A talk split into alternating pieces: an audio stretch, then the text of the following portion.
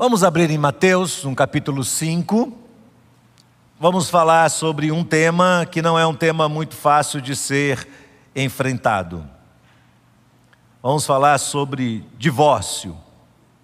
Mateus, no capítulo 5, verso 31 e 32. Note que eu estou seguindo uma sequência e eu confesso aos irmãos que para mim seria muito mais confortável pular esse texto. Quando nós, pastores, pregamos livremente o tema que queremos, de uma certa forma isso é mais fácil para nós, porque a gente vai percebendo as necessidades e a gente vai pensando em temas que são temas que trazem um pouco mais de impulso, de encorajamento, do crescimento da fé. E quando a gente prega sequencialmente, a gente não pode pular um texto e pregar outros que a gente gostaria. A gente tem que passar por todos. O Sermão da Montanha é um conjunto de ensinamentos de Jesus. E neste sermão, Jesus fala claramente o que significa ser um cristão, ser um discípulo do reino de Deus.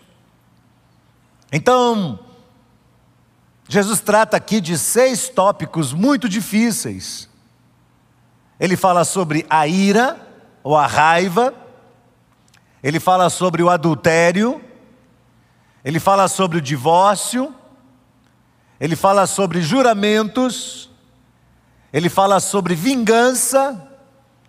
E ele fala sobre amar os inimigos. Então eu acho que esses seis temas não são tão populares assim. Mas cabe a nós, como cristãos, explorar esses temas e tentar entendê-los, compreendê-los dentro do propósito de Deus. Mateus 5,31. Também foi dito: aquele que repudiar a sua mulher deve dar-lhe uma carta de divórcio. Eu, porém, lhes digo: quem repudiar a sua mulher, exceto em caso de relações sexuais ilícitas, a expõe a tornar-se adúltera, e aquele que casar com a repudiada comete adultério. Se você fizer aí uma análise das pregações aqui da nossa igreja no YouTube, você vai ver que nós já falamos sobre essa questão do divórcio, pelo menos umas quatro vezes eu já tenho pregado aqui, e de certa forma a igreja toda já sabe qual é meu posicionamento doutrinário acerca deste assunto. Não vou cobri-lo em sua totalidade hoje, vamos passar por ele trazendo algumas reflexões para nós. Então eu começo fazendo algumas considerações primárias. Primeiro, divórcio é uma questão que atinge todos nós. Então, se você é solteiro, ou viúvo, ou separado, se você está aqui presencialmente ou na internet, e você não está casado, talvez você diga assim: a mensagem não é para mim hoje. Eu vou dizer: sim, é para você. Porque todos nós, de alguma maneira, temos uma relação estreita com essa questão do divórcio. Se você não está envolvido nele, agora, ou no passado, ou no futuro, alguém muito próximo de você está. Alguém que você ama está. Nós temos pais aqui cujos casamentos são sólidos, mas os filhos estão enfrentando o divórcio. E ninguém espera que isso vá acontecer. Alguns estudos sugerem que as gerações mais recentes estão formatando a ideia de que casamentos estabilizados e indissolúveis são um mito, não existem, e que a separação é uma possibilidade perfeitamente normal para uma relação que, segundo eles, não lhes traz a felicidade almejada a nenhum dos dois, ou quem sabe, pelo menos a um dos dois. E aí alguns jovens estão indo para o casamento já com essa perspectiva. Mas ao mesmo tempo, este drama relacionado ao divórcio revela as frustrações das gerações mais novas com o casamento dos seus próprios pais. Muitos jovens estão tão decepcionados com a relação dos seus pais, a relação conjugal dos seus pais, que eles não querem saber de casamento. Segunda consideração, eu já lidei e tenho lidado com muitos casos de pessoas que eu amo e amei e foram parte do corpo de Cristo. E essas pessoas enfrentaram os seus dramas, e ao lidar com esses dramas, com essas situações surpreendentes e inesperadas, ao observar a dor de muitos irmãos, o sofrimento de casais que se separaram sem nunca ter cogitado essa possibilidade. Lidar com essas situações me deu uma percepção clara de que nós devemos tomar muito cuidado para não julgar quem quer que seja meramente por aparência ou por superficialidades. Porque cada caso é um caso. Cada caso merece a nossa atenção redobrada o nosso cuidado. Nenhuma pessoa deve ser descartada, nenhuma pessoa deve ser preterida por ter fracassado na sua relação. Portanto, quando eu falo sobre este assunto, eu falo com muito temor no meu coração. Não há receitas mágicas para isso. E eu não vou em 30 minutos solucionar essa questão do divórcio. Não há soluções simples e concisas. Nós temos, todos nós, muito trabalho pela frente. Se queremos de verdade colocar o trem de novo nos trilhos, nós temos muito e muito e muito trabalho. Então, cristãos, arregassem as mangas, porque nós temos um trabalho para ser feito no meio da sociedade. Terceira pressuposição: a maioria dos divórcios acontece em decorrência de infidelidade conjugal, de adultério. Por isso, Jesus traz um assunto na sequência de outro.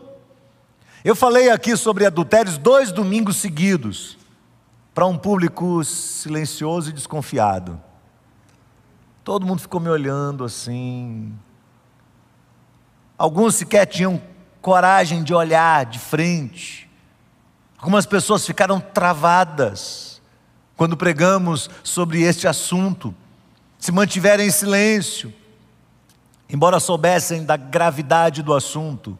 Quem sabe alguns desejaram que eu parasse logo de falar sobre isso. Lá vem eu no terceiro domingo.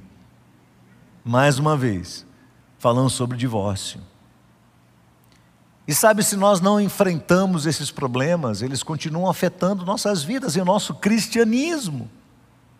É parte do ensinamento do reino. E as pessoas que não levam a sério isso continuam com sérios problemas que só irão se agravar mais com o passar do tempo. O adultério, seja ele real ou virtual, tem corrompido muitos casamentos e famílias. Quarta pressuposição que eu quero dar aqui hoje, antes de entrar no tema, que para mim é uma das mais graves, é o liberalismo teológico. O liberalismo teológico tem dito que a gente pode tudo, que as regras não são tão importantes. Esta linha de interpretação liberal tem alimentado o antinomismo de uma forma excentricamente absurda. E uma das consequências disso é que não faltam os cristãos que, por confusão doutrinária teológica, estão confundindo acolhimento com amor.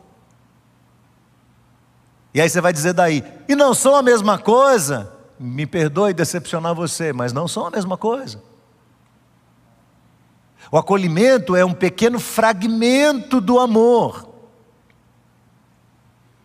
Pode ser uma porta de entrada ou uma porta de retorno por algumas vezes, mas jamais a Bíblia pretendeu que a ideia de aconselhamento abrangesse toda a complexidade do amor. não são a mesma coisa, são coisas diferentes. Esta visão equivocada tem sido largamente propagada por um segmento que é dito teológico, mas que, na minha percepção, tem sido muito pernicioso, que desconsidera que o acolhimento é apenas esta porta de entrada. A grande questão, irmãos, que o amor é mais completo e que depois do acolhimento, o que vem pela frente é uma maratona dura é um trabalho muito difícil da parte de Deus. Jesus diz assim: aquele que vem a mim, de maneira nenhuma eu lançarei fora. Mas esse é o mesmo Jesus que diz para Pedro: se eu não te lavar, você não tem parte comigo. Você vem, mas eu vou te lavar. Você vem, mas eu vou mudar você. Você vem, mas eu vou te transformar. Um trabalho árduo de Deus. E que por vezes vai usar a igreja como ferramenta para moldar o caráter, os sentimentos, os hábitos de um discípulo do reino, por uma simples razão: o amor é responsável. Vamos dizer isso? O amor é responsável. O amor é responsável. Por isso a Bíblia fala de relações sólidas, relações matrimoniais, matrimoniais sólidas, porque o amor é responsável. É fácil isso? Não, não é. Então Jesus diz assim: quem quer vir após mim, negue-se a si mesmo. Negue o seu modo de pensar, de agir. Tome a sua cruz. Me siga. É claro que nós confiamos plenamente em Jesus para a nossa justificação. Cremos na justificação de Cristo, temos consciência de que não podemos salvar a nós mesmos, mas cumpre-nos também experimentar a justiça de Deus. Você fala, poxa, mas que é isso? Justiça de Cristo e justiça de Deus não são a mesma coisa? Alguns teólogos divergem um pouco sobre este assunto. Mas especialmente Martim Lutero ensinava a amplitude da justificação, iniciando em Cristo Jesus, por meio da salvação, mas estendendo-se depois da salvação para o processo de santificação. Jesus encontra a mulher adúltera e fala para ela: Onde estão os teus acusadores? Ninguém te condenou? Não, Senhor, ninguém me condenou. Eu também não te condeno. Vai e não peques mais. Segundo exemplo, Jesus diz para Pedro: Vem a mim, eu vou fazer de você um pescador de homens, e você vai ser chamado a rocha. Esse é o chamado de Jesus, é o acolhimento de Jesus para Pedro. Mas três anos depois, Jesus confronta duramente Pedro, dizendo assim: está lá em Mateus 16, 23. Para trás de mim, Satanás, porque não cogitas as coisas de Deus, mas dos homens. Você é para mim uma pedra de tropeço. Você é para mim uma pedra de tropeço. Aí o povo da teologia liberal tinha que responder: onde é que está o acolhimento nessa hora? na correção, na disciplina, no confronto. Aí está o amor, a amplitude do amor. Jesus não está rejeitando Pedro, Jesus está corrigindo Pedro. O mesmo acontece lá em João 21, quando Pedro volta a pescar. E Jesus o chama de novo e o confronta por três vezes: Você me ama? Você me ama? Você me ama? Então cumpra a minha missão. Faça o que eu coloquei na sua mão para você fazer. Lutero entendia que a justificação tinha um tom mais ontológico do que forense. Isso implica que a sua definição de justificação ia muito além da mera aquisição de um direito à eternidade, como se fosse um passaporte. Vai além sendo ela uma ação contínua de Deus na redenção do homem em todos os seus aspectos. Portanto, meu irmão e minha irmã, preste atenção. Não adianta eu e você dizermos que somos cristãos se nós não nos permitirmos ser trabalhados por Deus em todas as dimensões da nossa vida, na nossa ética, na nossa maneira de pensar, no nosso testemunho pessoal nos nossos relacionamentos, na nossa família e na nossa missão. Se essas coisas não são afetadas e transformadas pelo Evangelho, esqueça a ideia de acolhimento. O amor é algo muito amplo, muito claro, e se você compreende a ação disciplinar de Deus, com o passar do tempo, você vai ver as coisas sendo mudadas na sua vida. Coisas que foram plantadas desde cedo na sua infância começam a ser expurgadas e o Espírito Santo de Deus vai transformando seu coração. Paulo, quando escreve à igreja de Corinto, esse texto é difícil. Esse texto vai gerar alguns problemas para nós cristãos. 1 Coríntios capítulo 6, verso 9 a 11. Vai aparecer aí na tela. Paulo diz assim: Ou vocês não sabem que os injustos não herdarão o reino de Deus.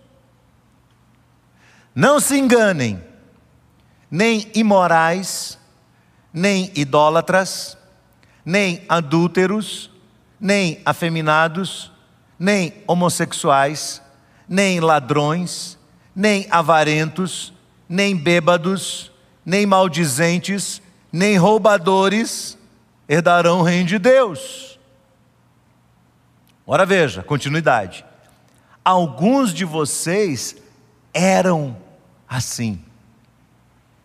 Paulo não diz alguns de vocês são assim. Ele diz alguns de vocês eram assim. Mas vocês foram lavados vocês foram santificados, vocês foram justificados no nome do Senhor Jesus Cristo e no Espírito do nosso Deus. Amém. Louvado seja Deus por isso. Percebe como Paulo denota a transformação, a mudança que vai acontecendo. E é nessa perspectiva, irmãos, que eu insisto em dizer que muitos não vão aceitar, sobre qualquer hipótese, a orientação bíblica sobre qualquer assunto, que dirá divórcio. Porque a gente lança uma rede e vem nela todo tipo de peixe. A gente planta o trigo e no meio dele nasce o joio. Então alguns não vão aceitar esses ensinamentos por uma simples razão que perpassa a ignorância bíblica, o conhecimento bíblico.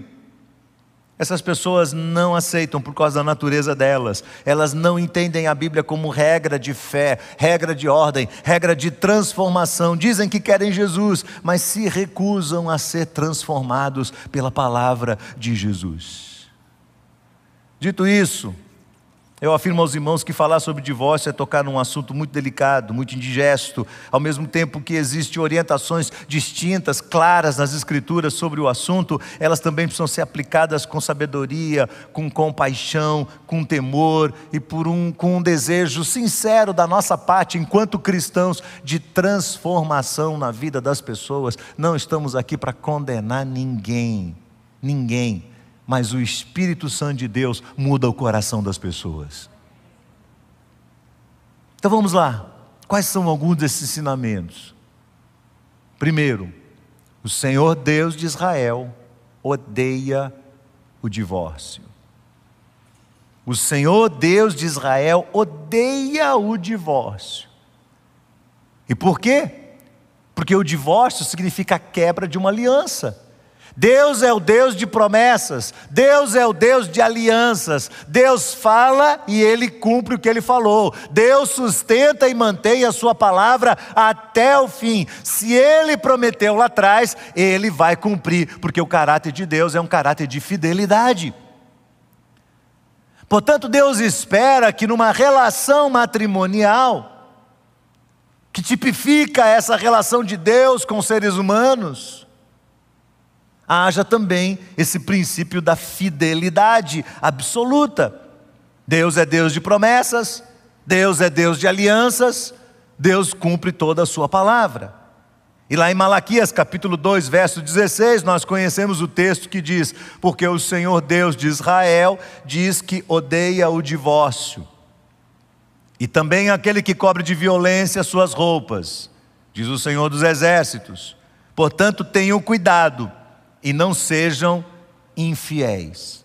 Num texto tão pequeno, queria que o pessoal do Decoma tivesse o texto aí um pouquinho. Num texto tão pequeno, tem três ensinamentos, três assuntos. O Senhor fala de divórcio, o Senhor fala de violência e o Senhor fala de infidelidade. Preste bem atenção, porque essas três coisas estragam um casamento, estragam uma relação, estragam uma convivência, destroem uma família. O divórcio, que é o repudio, que é a separação absoluta, a violência de um homem para com uma mulher, de uma mulher para com um homem, de pais com, com sentimentos de exaltação, de ira no coração para cima dos filhos, de filhos violentos em relação aos seus pais ou aos seus irmãos, e a infidelidade, que é a base dessas outras coisas também. Então essas, três, então essas três coisas são descartadas por Deus e são ensinadas como questões que não podem jamais se tornar normais dentro da moldura de uma relação familiar. Então, primeiro, Deus odeia o divórcio. Segundo lugar, o divórcio desagrega uma família nuclear e gera consequências dramáticas dentro da família e no meio da sociedade também. Como eu disse, os jovens de hoje não acreditam no casamento com uma instituição sagrada que mereça crédito. Às vezes eles não declaram isso assim como, como eu estou falando aqui, tão explicitamente, mas eles pensam isso lá dentro da alma deles. Tão traumatizados que estão com a relação dos seus pais. Eles têm medo da possibilidade de uma relação a dois, permanente e exclusiva. Estão cauterizados pelo mau testemunho dos seus lares, desacreditam que mudanças possam acontecer. Agora, por mais que isso possa ser traumático para qualquer um, eu posso dizer para você com toda a segurança aqui que as consequências são muito piores, são terríveis. Salomão aconselha ao seu filho, um jovem, a se afastar de uma relação extraconjugal, mostrando as consequências dela. Isso está lá em Provérbios capítulo 5, do verso 8 ao 14. Ele diz assim: Afasta o teu caminho da mulher estranha, não se aproxime da porta da casa dela, para que você não dê a outros a sua honra nem a sua vida aos cruéis, para que os estranhos não se fatem dos teus bens e, do, e o fruto do teu trabalho não acabe em casa alheia. No fim da vida, você ficará gemendo, quando a sua carne e o seu corpo se consumirem. Então você dirá: Como foi que eu pude odiar o ensino? Porque meu coração desprezou a disciplina. Não escutei a voz dos que me ensinavam, nem dei ouvidos aos meus mestres, quase caí em ruína completa no meio da congregação reunida. É uma pena que a pessoa só chegue a essa conclusão depois. E Paulo, quando ensina sobre esse princípio moral lá em 1 Coríntios, ele fala assim: aprenda a sofrer o dano antes. Aprenda a sentir o impacto antes. Essa semana eu conversava com o Cléo sobre alguns casais que a gente acompanha e que às vezes a gente mesmo, como líderes espirituais e outros pastores e outros líderes de pequenos grupos, sentem o mesmo, como é difícil às vezes a gente lidar com alguns casais que estão nesse processo crônico, que não desata, não desata, não desata, não se resolve e você não vê nem de um lado e nem do outro a humildade necessária, a humilhação necessária, o quebrantamento necessário, o arrependimento necessário para poder trabalhar essa questão. Não é brincadeira. O divórcio, terceiro lugar, o divórcio deveria, jamais deveria ser visto como uma solução para os conflitos conjugais. A solução bíblica para o conflito é o perdão, é a administração coerente, sábia, bíblica do perdão. No entanto, nós sabemos que nem sempre encontraremos dentro das casas um ambiente de temor, de conhecimento da palavra tão claro que dispense o divórcio a favor do perdão. E mais adiante nós vamos lidar com essa questão pelo menos dois ou três domingos, porque Jesus fala muito sobre isso em Mateus. Nem sempre, infelizmente, nós encontramos um ambiente em que os dois estão dispostos a perdoar e a tratar diferença. Esta talvez seja a razão pela qual Jesus se vê obrigado a ressaltar que Moisés autorizou a dar o divórcio e a repudiar a mulher. A causa é uma só: a dureza do coração. Por causa da dureza do coração. A mesma dureza que a gente vê hoje e que havia na época de Jesus e que havia na época de Moisés. Talvez os casais devessem considerar o que Paulo diz em 1 Coríntios, capítulo 7, verso 10, antes de cogitar o divórcio. Paulo diz assim: Aos casados ordeno, não eu, mas o Senhor, que a mulher não se separe do marido, mas se ela separar, que não se case de novo, ou que se reconcilie com seu marido. Vou ler de novo o texto. Aos casados ordeno, não eu, mas o Senhor. Paulo faz questão de reforçar bem a palavra de Deus, que a mulher não se separe do marido e vice-versa. Mas se ela se separar, que não se case de novo, ou que se reconcilie com seu marido, com sua esposa. Pastor Abraão, não é duro demais isso? Sim, irmão, está aqui. O texto está aqui. E quem ordena é o Senhor. Porque me parece que o Senhor não quer facilitar as coisas para nós, não. Ele quer apertar para que as coisas fiquem mais complicadas. E você entenda que dentro de uma relação, a reconciliação é de fundamental importância para o seu bem e o bem de toda a sua família. Quarto, Jesus parte do geral para o específico, e não do específico para o geral. Sabe o que está na cabeça de muita gente nesse momento? Ah, o senhor está falando isso porque o senhor não está na minha pele. Ah, o senhor está falando isso porque o senhor não viu quanto eu sofri. Ah, você está dizendo isso porque você não viu tanto que meu filho sofreu, minha filha sofreu, porque aquela minha nora não era brincadeira. Nós partimos do específico para o geral. Jesus vem do geral para o específico. Essa é a regra não se divorcie. A regra geral é essa. E aí, se existe aí uma cláusula de exceção, que boa parte dos intérpretes concordam com isso e outra parte não discorda radicalmente, se existe aí uma cláusula de, de exceção, ela é apenas um dispositivo de viabilização, quase que uma regra de sobrevivência para aquela pessoa que fica para trás, que é grandemente prejudicada pela infidelidade e pela culpa do outro. Mas há uma perguntinha para ser feita aqui: existe divórcio em que um só é culpado? Segundo a minha sogra, nunca. Minha sogra sempre, eu não sei se é exagero dela, mas ela diz: Abrão, é 50% de cada um.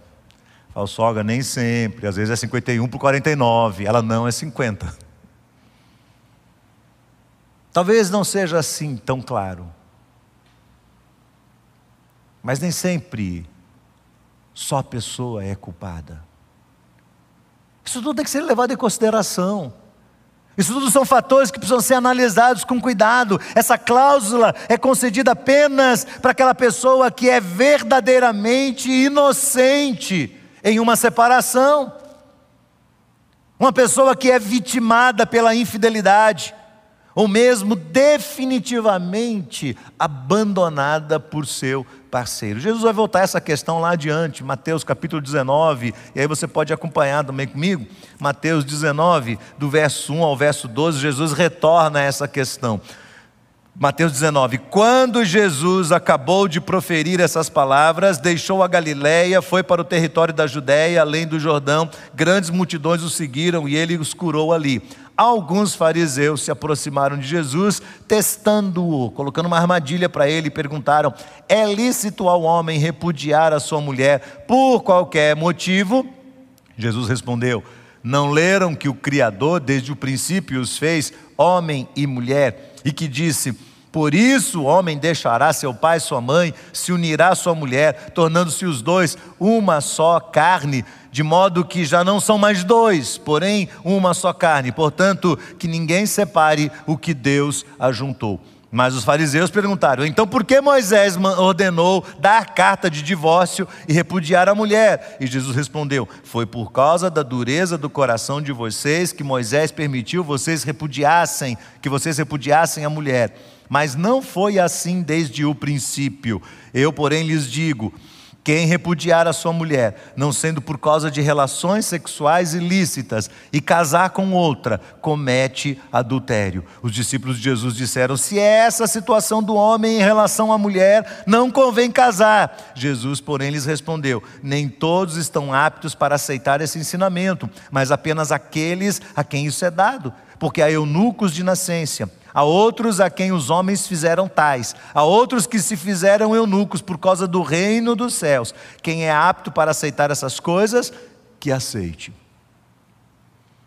Na sequência, o que Jesus ensina diante da armadilha que foi posta aos seus pés, para testá-lo pelos fariseus, pelos religiosos hipócritas, e eles já começam torcendo as escrituras. É lícito ao homem repudiar a mulher por qualquer motivo evocando não a lei moral, mas a lei cerimonial de Moisés, no meio de uma cultura machista, onde quem é trazido para ser apedrejado é a mulher e não o homem. Então, diante de todas essas questões, Jesus fala: olha, antes de Moisés, antes de Moisés, lá no Gênesis 2, 24, no início de tudo, o Deus Criador deixou clara a ordem de tudo. O homem deixa pai e mãe, se une à sua mulher, forma com ela uma simbiose. Os dois estão aliançados por toda a vida, enquanto os dois, ou pelo menos um deles, viver. Começa lá no início, e Jesus ainda acrescenta ao trabalho de Deus. Jesus acrescenta: o que Deus uniu, não separe o homem. Então ele amarra essas coisas lá atrás. Sim, Jesus, mas e a exceção? A exceção é dada pela dureza do coração de vocês, mas não é essa a orientação inicial. Eu, porém, digo a vocês, mais uma vez, dentro do Sermão da Montanha, Jesus leva para aquele processo de radicalização, ele leva para o outro ponto, para o outro extremo, para tentar trazer a coisa para o equilíbrio. Ele puxa do lado de lá. Quem se divorciar, a não ser por causa de prostituição, ou no, no, caso que eu li aqui, nessa minha versão, relações sexuais ilícitas, a palavra grega porneia, que significa qualquer tipo de relação que acontece fora dos parâmetros do casamento Qualquer um que praticar isso e se casar de novo, comete adultério. E os discípulos falam: puxa, então é melhor não casar, né? Jesus diz: nem todo mundo está apto para receber esse ensinamento. Mas quem está ouvindo, ouça e aprenda isso. Bom, meus irmãos, vamos finalizar aqui. Talvez você tenha sido já vitimado pelo divórcio. Talvez alguém que esteja me ouvindo pela internet já tenha sido vitimado pelo, pelo divórcio. Se o divórcio não aconteceu na sua vida, na sua experiência,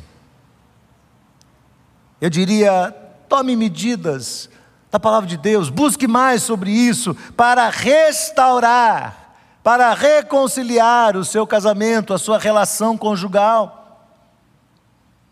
Através do ensinamento bíblico, dos conselhos da palavra de Deus através do acompanhamento por líderes maduros cujos casamentos estão mais solidificados, através das disciplinas espirituais e do exercício permanente do perdão. Agora, se já aconteceu, lembre-se que Deus é misericordioso. E sua graça está acima de todas as coisas. Se você me perguntar, Jesus perdoa o adultério? seja seu, seja do seu cônjuge, Jesus perdoa? Perdoa sim. Pastor, eu finalizei um casamento e casei de novo. Não foi por razões de fidelidade conjugal, talvez até tenha sido e eu fui a pessoa culpada. Depois eu casei de novo, e agora? Seja responsável com sua relação, seja responsável com seu casamento, Há misericórdia da parte de Deus para nós. A única indicação de um pecado não perdoado das Escrituras é a questão da blasfêmia do Espírito Santo. Mas não se utilize da graça de Deus como pretexto para poder pecar. Antes eu quero dizer para você: observe que Jesus não está aqui facilitando nada para ninguém. Jesus não está aqui dizendo: olha, vá, viva do jeito que você quiser, aproveite a vida, seja feliz. Faça o que você quiser. Depois você vem aqui, me pede perdão e fica tudo bem. Não. Ele propõe para nós um caminho difícil, um caminho estreito.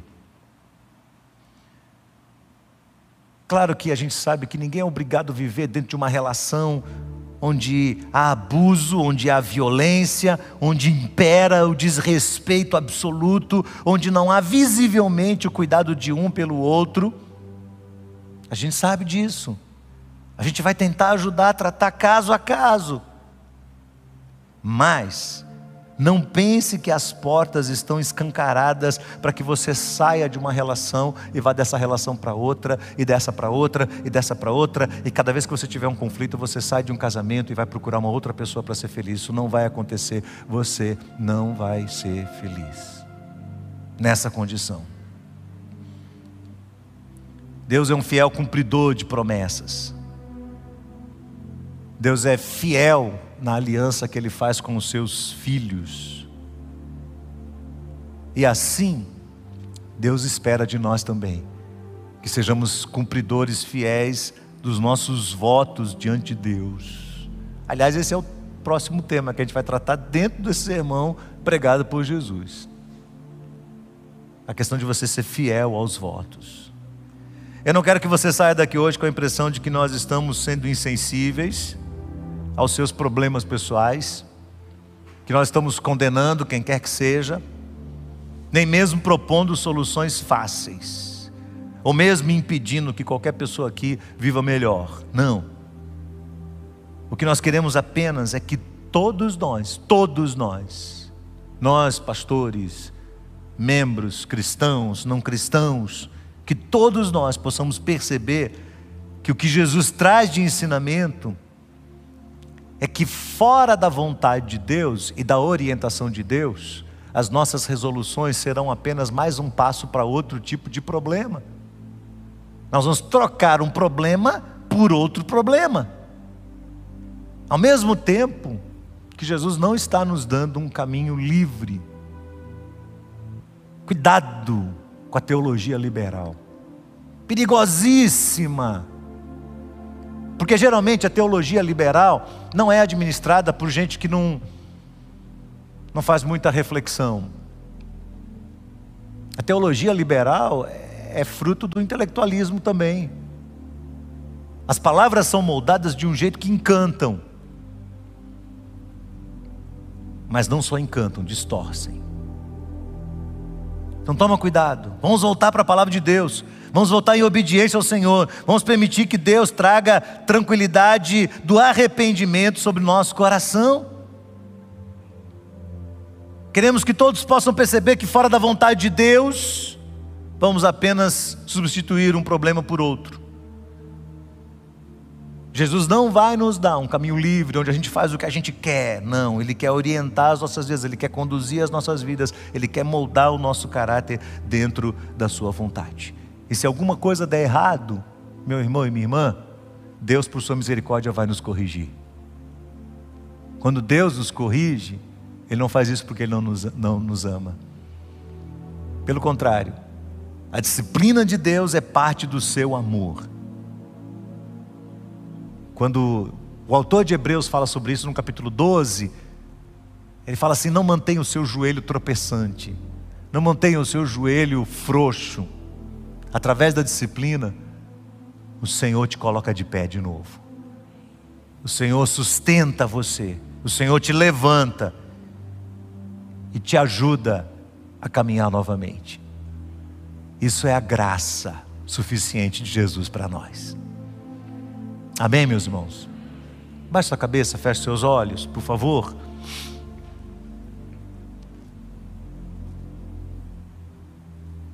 Há um longo caminho pela frente, meu amado irmão. Há um, todo um trabalho de Deus na nossa vida, na nossa alma, na nossa experiência. Há todo um projeto de Deus sobre nós, de sustentação da nossa fé.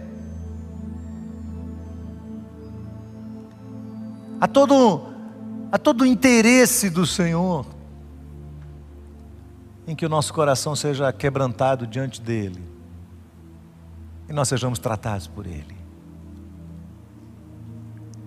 Diga para Deus: Deus, eu quero corrigir as coisas dentro da tua vontade, Senhor. Se o seu casamento não anda bem, precisa tratar o casamento. Você já imaginou se a nossa relação com Deus não estiver bem, o Senhor nos abandonar? Na hora que você mais precisa de Deus, Ele vira as costas para você e diz: Vou embora. Você falhou comigo, eu vou embora, não vou voltar mais. A graça não lhe permite fazer isso, meu irmão. E é exatamente por isso que eu digo aos casados: não se separem de suas esposas, dos seus maridos. Aos solteiros, eu digo: cuidem muito bem da vida de vocês. Observem muito bem todos os pequenos detalhes de um namoro, da personalidade do outro, do jeito de ser, de agir, para você não entrar numa relação que depois você vai criticar para o resto da vida a pessoa com quem você se casou. Dificilmente alguém muda depois do casamento. Na maioria das vezes a pessoa apenas reforça aquilo que ela já é dentro da sua própria casa, na relação com o pai, com mãe, na relação com os irmãos. A pessoa só reforça dentro da sua própria casa aquilo que ela já é no meio da sua família. Lembra disso. E aí onde você está agora, agradeça a Deus, diga muito obrigado pela tua palavra. Obrigado, Senhor, porque por mais dura que seja a tua palavra, ela é a forma do Senhor nos orientar, corrigir, abençoar a nossa vida e a nossa experiência. Vamos orar, queridos. Obrigado, Senhor Deus e Pai, por esta manhã. E eu confesso para o Senhor que não é fácil enfrentar textos como esses. Seria muito mais simples pulá-lo e dizer, vamos partir para outro tema que possa ser melhor deglutido. Mas é a tua palavra e o Senhor ensinou aquela geração, as gerações passadas e hoje para nós. É um assunto contemporâneo, tem a ver com a nossa vida, com a nossa história, com a nossa experiência. E claro que os nossos problemas pessoais específicos não vão mudar as regras gerais do Senhor. E hoje de manhã nós dizemos ao Senhor: nós respeitamos isso em nome de Jesus. Nós acatamos o ensino da tua palavra, da tua verdade. E nós pedimos ao Senhor que o Senhor nos dê graça para colocar a tua palavra em prática no nosso coração. Abençoa, Senhor, todos aqueles que estão nos ouvindo neste momento. Alguns enfrentando dramas difíceis no meio da sua relação. Dá-lhes a esperança no coração, Senhor, de que na obediência da tua palavra encontrarão, encontrarão as resoluções necessárias para o bom andamento das suas vidas. Senhor, nos ajuda a lembrar no meio da nossa geração de falsas promessas que nada neste mundo nos garante felicidade, nada neste mundo nos garante plena realização. Somente o Senhor é o nosso prazer, somente o Senhor é a nossa esperança, somente no Senhor nós encontramos a verdadeira felicidade, como nós cantamos aqui: sou feliz com Jesus, meu Senhor. Dá-nos a graça de experimentar isso, Senhor, de viver para a glória e honra do Teu nome, em obediência à Tua verdade, à Tua palavra. Abençoa todos que aqui estão nesta manhã. Pedimos sobre todos a Tua bênção e a Tua graça, em nome do Senhor Jesus. Que o amor de Deus, o nosso eterno Pai Celestial, a graça infinita de Jesus Cristo, nosso amado Salvador, e as consolações e a plenitude do Santo Espírito de Deus permaneça com todos para a glória do Senhor, em nome de Jesus. Amém. Amém. O Senhor te abençoe. Vamos em paz, em nome de Jesus.